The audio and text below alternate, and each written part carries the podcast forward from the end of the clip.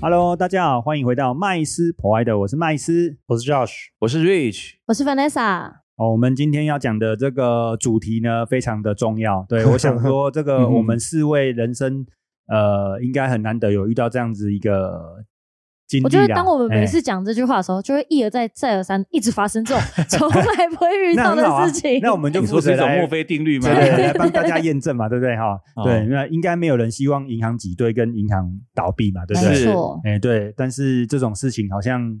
呃最近发生的频率有点稍微高高了点，嗯，对，而且还蛮密集的， 嗯对对近对几 近年几对 年对，哎，那个零八年来一次，然后现在二零二三年了嘛，对不对？二零二三年的三月初啊，嗯哼，哎，又来了一次，但是这一次厉害了，哎，是是三颗一起爆，是嗯哎、不过未爆弹有多少颗不知道哦。那现在目前呢，已知的这三间银行有两家是呃这个加密货币的友好银行，嗯哼也就是说，它其实已经好像不是传统银行的问题而已了。哦，这感觉上是这样哦。那另外一家银行是创投专用的银行哦，嗯就是硅谷银行哦。那今天其是实我们就是要来这个针对哦硅谷银行哦，因为为什么要针对它？因为其实这家银行资质挺好的诶，而且其实也是全美前十六大的银行，对，是嗯所以其实是非常。看起来实力不容小觑的银行，怎么会在短短的四十八小时之内就宣布倒闭了呢？可是但是你讲硅谷哈，硅谷是不是就是戏骨啊？哦哎，对对对，对嘛哦，哎，台湾这可只是能很多人是戏呃讲戏骨啦，但但是其实好像在这个华文华文的世界里面，大部分人还是讲硅谷啊。哦对，不过好没关系，我们听众朋友一应该样都的知道意我思们在啦讲什么啦。对 OK，哦，那我们其实今天就要来探讨这个硅谷银行哦这个事件的启示录啦。哦，嗯，那首先呢，我们先可能请 Vanessa 来帮我们大概描述一下那惊天动地的那一周发生了什么事。这件事情其实大家在最近应该都在那个网络上啊，或是新闻都看到也很多的新闻，是都是在可能就是从三月八号开被始，媒体恐吓， 就是他在呃，细谷银行、硅谷银行也好，其实他在三月八号的时候，他出售，他刚才我们有讲，他主要是做创投的银行嘛， 对所以他其嗯实很多是否一些就是新创产业，然后是借钱放款给这些新创产业，美国一半的听这个新名创字产觉得是业，高科技，对哎对对对高科对对技对还新创的就吧，是这个细谷，就是那个园区嘛，科技园区嘛，啊，对对对对对对，所以其实它大部分的业务其实都是在于就是借款给这些呃新创公司啊等等这样子的企业，哦它的那贷款业务的部分，对，嗯所以呢，其实他在呃，当然我们都知道，他必须借出去那么多钱，他自己也要有额外可以有就是生利那一些利息呀、或者是自己要有额外赚钱的能力嘛。是对，所以他大部分的投资其实都分配在美国的债券跟抵押货、抵押贷款、资源证券的这些组成。是，对，所以它其实很多都是这些长期债的部分。嗯那他在三月八号的时候，他公布了一个事情，就是他出售了两百一十亿美金的可销售证券。哼，哇，然后呢，赚钱就算了吧。但重点是他 亏钱了，亏钱，对亏多他少出售了这些之后，他亏了十八亿的美元。十八亿对于一个银行来讲，虽然是美金，应该也还好吧，还啊好感还觉好还好感觉那个裤子弄一弄就有了。对呀是对还，但好是因为额外他还希望可以做现金增资，哈哈，现金增资的哦金额是二十二点五亿美元。好还像要差再融资哦，就对等于是差不多补上他那个亏损没的部分。错，就是哦等于是他已经创造了，就是也给人家觉得，哎、你亏了十八亿，然后你现在希望融二十二点五亿，那你是不是银行要没钱了？你这十八亿对自己的银行行没是不是要钱没钱了？对，所以这些造成很多人的恐慌，然后去是做挤兑。是那我们大家都知道，我们频道也讲过很多次，就是银行银只行要遇最到怕对挤兑兑这个事情，所以就因为这样的方式，然后导致他母公司的股价暴跌了六成。哦， 好，暴跌就算了嘛，反正银行股价暴跌暴涨这件事，好像如果你没有投资或是你不是对存户，其实还好。股票有涨有跌啦，没错，对，但是呢，因为这间银行的体质的特别性，因为刚刚我们也讲到是前几大的一个银行嘛，那去影响到了其他，不管像是西太平洋银行公司重挫他们股票二十五 percent，好像全部的银行股全部中对错。没错，然后还有什么第一很衰欸共和银行啊、嘉信理财集团都是猛跌超过十趴以上，是就是中小型的这个所谓的上市银行啊，在美国的上市银行，没错，所以其实这样子的状况，大家会开始恐慌嘛啊，是，银行啊，完蛋了，是不是要没钱了？什么等等对的，啊，我隔壁都是跑去跑去跑去排队的，我能不急吗？ 对对，就是引起这个社会恐慌嘛。结果跑过去才知道，对哎，原来我没开户，不会这 样， 这个太夸张，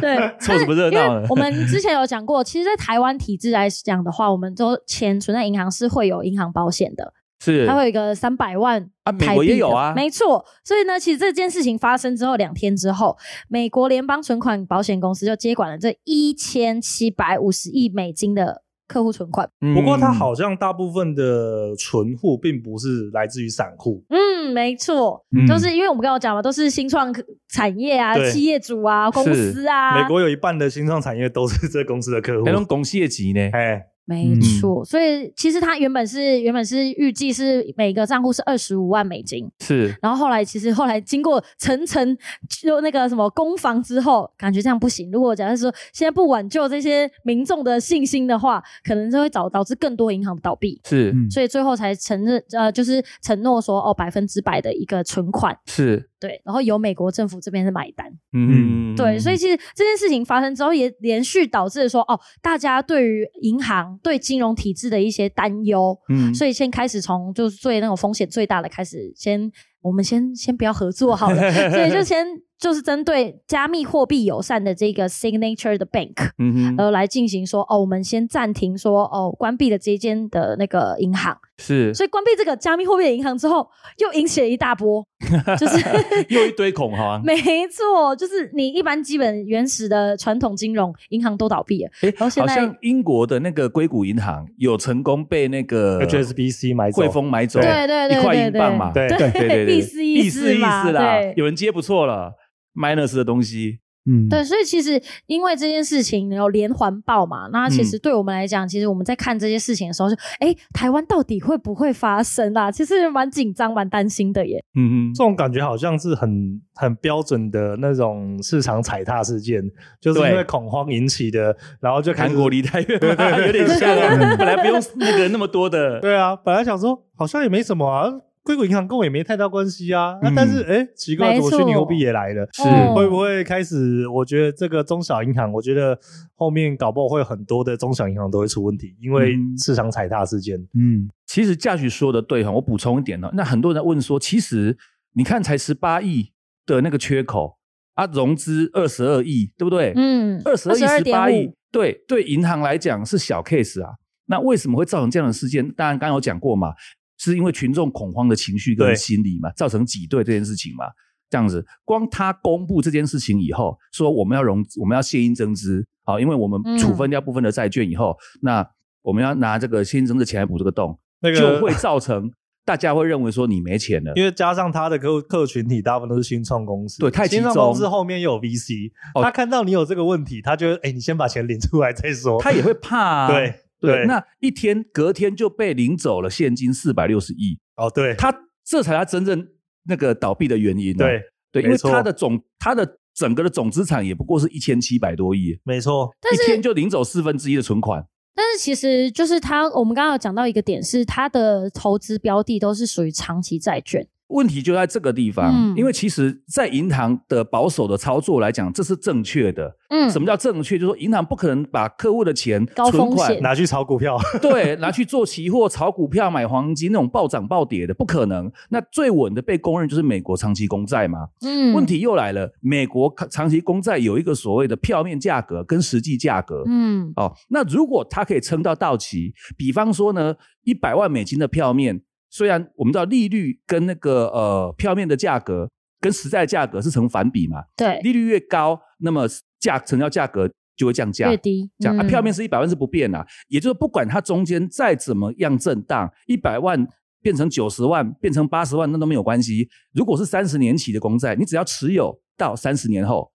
它还是会按照票面给钱。哦，就是给因你为一百债万，券就是借钱，就是个借据嘛。嗯你跟我借多少钱，借多少年，到时候时间到了，我是不是就要以当时的面额还你？没错哦没错可是在中间的呃过程当中，因为有转卖的关系，所以价格就产生浮动。哦，但是不管是谁的啊、到最后接到那个债券的人，只要到期的，就是可以就可以面拿额上去面换去换钱，没有错。嗯所以也就是说，越到到期日，它的那个价格会越贴近票面。嗯，嗯那那就很简单嘛，利率如果升高的话，价格就越低嘛；嗯利率如果越低的话，价格就会升高嘛。对坏就坏在它太大部分的比例，系股银行全部拿去买公债或者是类似的债券，这样子，那也导致了如果升息，价格是不是一直降，一直降？对，那会造成一个东西，就是说表面上就亏钱，所谓的浮亏，嗯，事实上还没有到期的。他如果撑得过去，哦，只要到了，十年后，因为他大部分都持有十年的长期公债，嗯，那以往都撑得过去啊。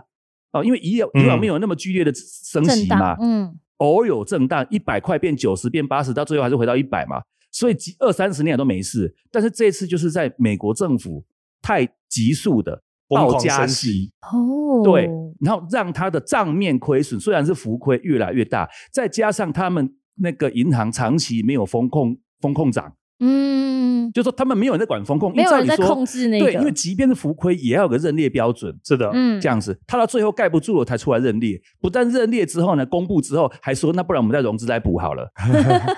你让大要家有更紧种张，对，有种就跟大家谈一谈，你就想办法把它撑过去嘛。如果你撑不过去的话，你也不要公布，再想另外的办 法，因为银行是可以不要公布的吗？可以啊，可以啊哦你可以用另外的账务跟其他的技巧，你不嗯认列就没有啊。对啊，对啊，偏偏没有人去处理这个危机啊，对啊，而且还大咧咧的直接说，对我就是亏钱，而且我然后要借我还钱，融资， 对我还要借钱继续做。那当然大家都吓死了嘛。真的，啊所以我觉得其实它这个风险金额不是很大，才不到二十亿，对啊银行来讲是小钱。为什么滚那么大？就是因为有一个愚蠢的呃风控长 好、或执行官啊，事实上他也缺这个职缺已经缺半年多了。哎，对，没错，没有人当这个人哦完没错全没有人没有顾这个事他们情、没有欸，没有风控长所，以没有，他们只会买，他不会停损，嗯不会控制，没有行政，没有任何的公关，什么都没有。啊，就老老实实说，对我亏钱，啊，我还要借钱来补，啊，干了干洗变这样子，嗯，嗯然后又害到别人，，对，有没有？就是其他间银行也跟着，对，也跟着老说，那一样对，因为大家不禁会想嘛，那除了你这样，有没有其他家也这样，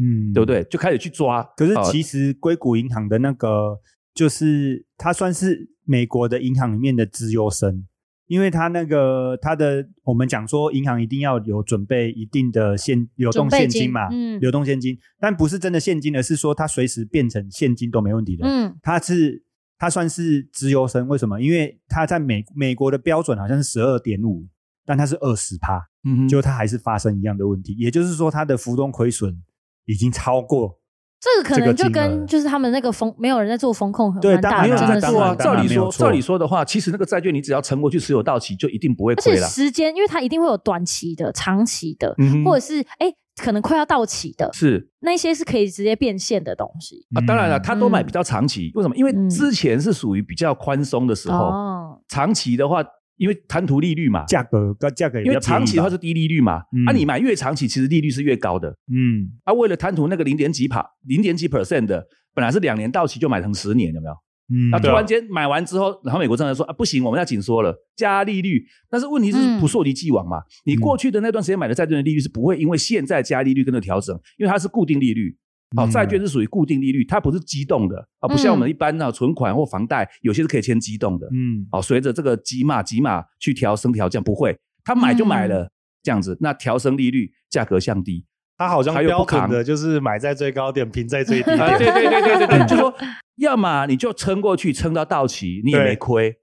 那你就不要现在沉不住气，以及中间没有还风控还关而，且还跟别人讲说，对哦就不过我觉得这个真的是硅谷银行，真的是在我觉得它的只呃，应该说管理团队的失误大过于它它的这个所谓的资金风对险，我觉管得理这的个部分基本上有大概率因为是这个很奇妙啊，大比例是人为疏失，对，因为我觉得我如果正常来讲啊，我们虽然都不是硅谷银行的高管啊，但是基本上应该第一时间这么小比例的亏损，它融资不应该用股权的方式融资啊，它应该是用呃，比如说直接找这个所谓的这个呃金主爸爸来合作，比如说像我们的孙正义这么聪明，对不对？就直接飞到阿拉伯跟 阿拉伯王储讲个四十五分钟，就拿了四百五十 亿。那这个有啊，我不然我觉得找我们以巴那那菲应该特那应该讲两分钟，对啊， 找以个硅巴菲谷特银巴行爷爷是不啊，是他对最喜欢救市了，不是吗？对吧？？那那他可能就是在股权上面，就是 under table 的做一些调整、调配、分配到金主爸爸身上去就好了。这件事情可能就其实说真的啦，过了哦在这件事情他公布之前，他有找过好几家，真的找过很多家，没有人愿意答应他，因为大家都有类似的问题，只是比例问题。哦对对对对对对，对而且也那不时候想要公布这件事情，对，因为那个时候有很多的那个投行或者是商业银行，他也买了很多很多的便宜的美国公债。嗯嗯对所以事实上他们自己也是而且我觉得很特别是，这间银行它大部分的对象就是它的存户对象都是这些新创，而且有但是新创其实相对很多银行来讲，风险是极高的。嗯，应该是说对了，还因为款它这太件集事中情，，嗯，呃，不见得只还款啊，是指说，如果一个行业如果专门否一个行业来做生意的话，如果那个行业出事了，那就是对太集中了。不过，硅谷银行它虽然是集中在新创产业啦，但是它并不是只有科技业，它还有生物、生物医药、呃，生物跟医药制造的这些东西，它都、嗯都有。而且重点是，其实大家应该要有一点概念，就是说，其实硅谷这个地方创业圈里面嗯有很多都是红色资本，哦，就是它这些公司的原创可能都是中资来华自人于中资对，都华是人华人嗯哦，哦，那所以其实呃，这一次应该又次又再一次重伤中国大陆。嗯，对而哦且他这样子一发生事情，很多新创公司接下来就会很惨。啊，对，资金会很紧张啊。对他们的资金会断，对啊就是可能资金会断裂，或者是什么，因为其他银行可能没办法承担这样子的风险，嗯或者是是想要愿意贷钱给他们。对，可是哈、这个事情发生之后，比特币狂涨二十趴呢，对，什么意思啊？对就是避险情绪。银行还是不能信任好。 哦， 真的，所以大家都在讲说，因为其实现在到底有什么还可以做，还有可信以行任对，动答案在这里。所以讲说讲到哎就是跷跷板哈、那讲到这个，我们其实应该也好像都有讨论到这个所谓的原因的部分，但是后来这个美国政府到底是怎么处理这硅谷银行的这个后续的问题啊？呃，当然了、他全部买单嘛，啊、嗯因为它属于特殊事件。对哦，它属于特殊事件。那财政部就公布嘛，拜登有出来讲嘛， 对哦那些银行的那个呃存户的损失，哦，那由这个呃美国政府来赔偿。对，嗯没错，那当然美是国由政那府来个担保，担保啦，嗯担保。那他担保也，他是说不会让全民买单，那怎么做？那当然就是把它吃下来之后，就变卖他的资产是来还给美，就美国政府先垫钱，是让这些存户不要有损失，但是又不能不给这些人教训。这些是小银行万一没反正错美国发单生，对对我就大家这个都要我恣意救妄怎么为，办我就摆烂，反正政府会救啊。对，我就欧北来也不行。所以说，民众存款的部分，美国政府买单，对，百分之哦百嘛。但是美国政府嗯垫多少钱，然后接管银行之后，要变卖它的流动性资产来还给美国政府，要你付出教训。哦，就是用这样的一个方式，嗯那这样其实也很合理啦。嗯，啊、因所为以本来存户是无辜的嘛。其实他联邦政府有做几项的政策，就是是说，他其实向这些大银行施压，希望说这些大银行不要说什么对，见因死为因不为救，最好的方法一定是大银行来救，对，嗯就是互相而帮不是助，政府出来救。嗯不然嗯最惨的就是大家就会像骨牌效应这样嗯连连续倒。那我感觉感觉像大到不能倒，你所有银行都给我来，嗯就跟当初开闭零门八对，年你也一样有嘛事，我跟你讲，嗯你也来。没错，嗯因为其实他们这时候，他的美国银行业的这些就是大银行们啊，其实他们就连续把三百亿美金存入了第一共和银行，嗯哼来去巩固第一共和这个财务，又避免一间区域银行倒下，因为我觉得下一间我觉它就得开这始个是轮零流。八年的教训。嗯他在前期前面的时候就赶不快要骨牌效应啊，对，赶快 hold 住了，而不嗯对是等到最后不能收拾，又再来开一次闭门会没议。错，嗯所以像一些摩根大通啊、美国银行啊、花旗银行啊、富国银行这些，其实它都分别存了五十亿美金，嗯然后高盛、摩根斯坦利也都存了二十五亿，嗯哼就是这些大银还是行会们救啦。对，啊就彼此之间互救，其实才可以避免说，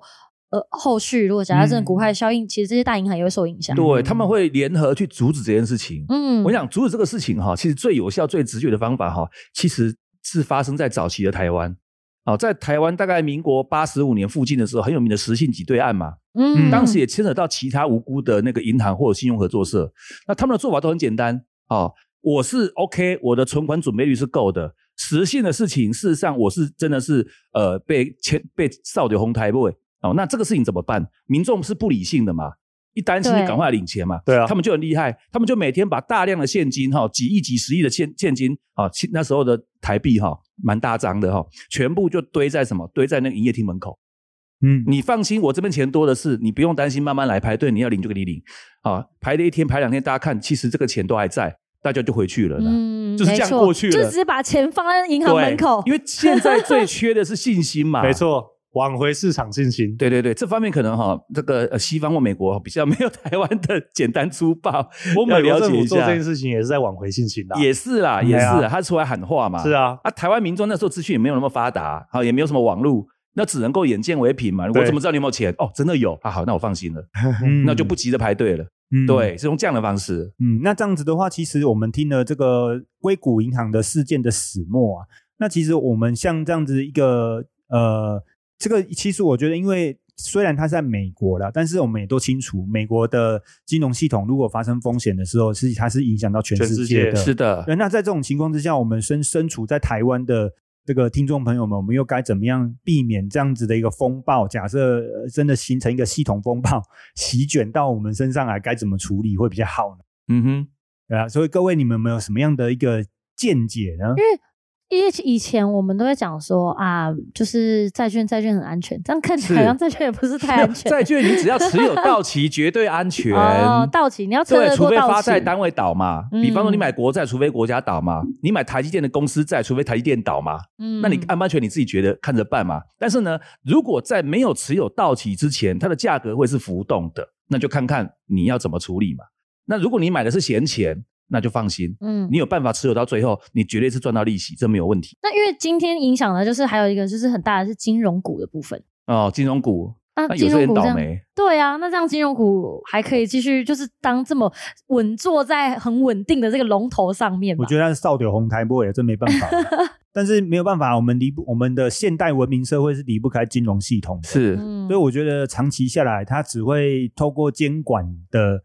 监管单位来跟市场的金融系统做沟通协调、做博弈、做谈判，最后它还是会存在嗯啊，除非我们要回到原始生活。嗯嗯，对啊，哦，所以其实呢，我觉得应该是在这个部分，我们这个应该是自保的部分是不要太